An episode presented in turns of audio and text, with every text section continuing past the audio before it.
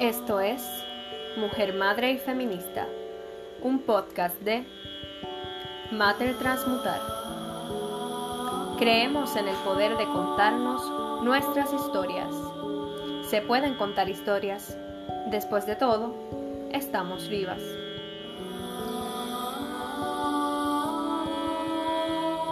Bienvenidos a todos. Hoy les habla Adli. Voy a estar compartiéndoles un escrito de La mamá histérica.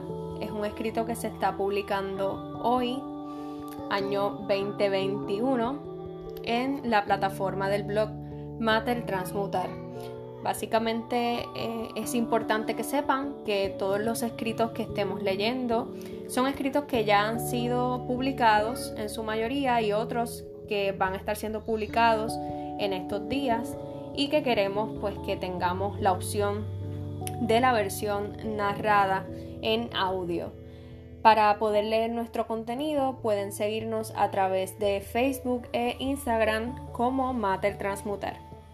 El escrito de hoy se titula La persona que me gusta ya no le gusto. Y dice,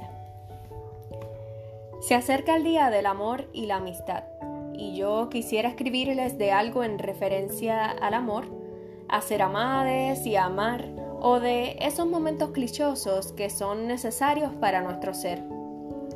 ¿Cómo podría ser ese abrazo de algún ser muy querido o ese beso pasional que deseabas? De eso quería escribirles, pero hoy no será. Estoy despechada, con el corazón roto y desilusionada definitivamente puede ser un poco melodramático, pero es que la persona que me gusta, bueno, ya no le gusto.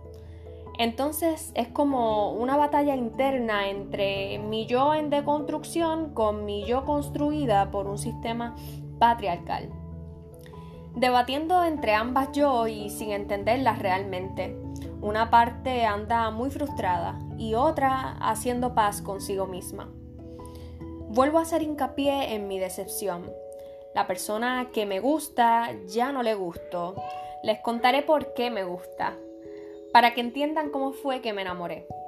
Esta persona la conozco de toda la vida y la he observado cómo ha crecido, aprendido y se ha transformado.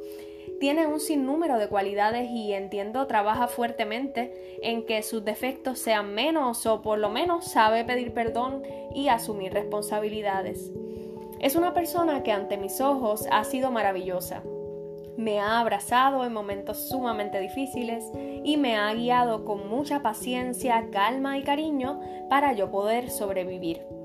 Entonces, hace poco fue que entendí que aunque me gusta aún, yo no le gusto. Le miré fijamente para decirle que estaba orgullosa de sus logros y sin embargo me miró y me dijo, que ya no le gustó. No entendía cómo el reflejo de mí misma en el espejo detonaba en esa persona con tan dolorosa afirmación.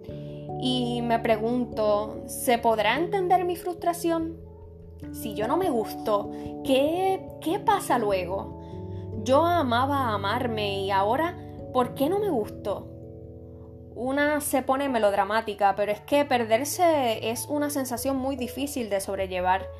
Yo no me quiero perder, yo me quiero encontrar y también quisiera reafirmarme, reivindicarme y reencontrarme o tal vez transformar mi ser y por favor, nunca más dejarme de gustar. Sin embargo, aquí estoy mirando al espejo una y otra vez, olvidando quién fui y lo que podría ser. Me queda el reflejo y la silueta que me acompaña y que es distinta a la que yo conocía. Quiero aprender a ser su aliada, pero por ahora solo le doy su espacio y me doy el mío y escribo. Reconozco que amarse toma tiempo y que es un acto revolucionario. Hoy no le gusto a quien más me gusta, pero mañana tal vez aprenda a amarme.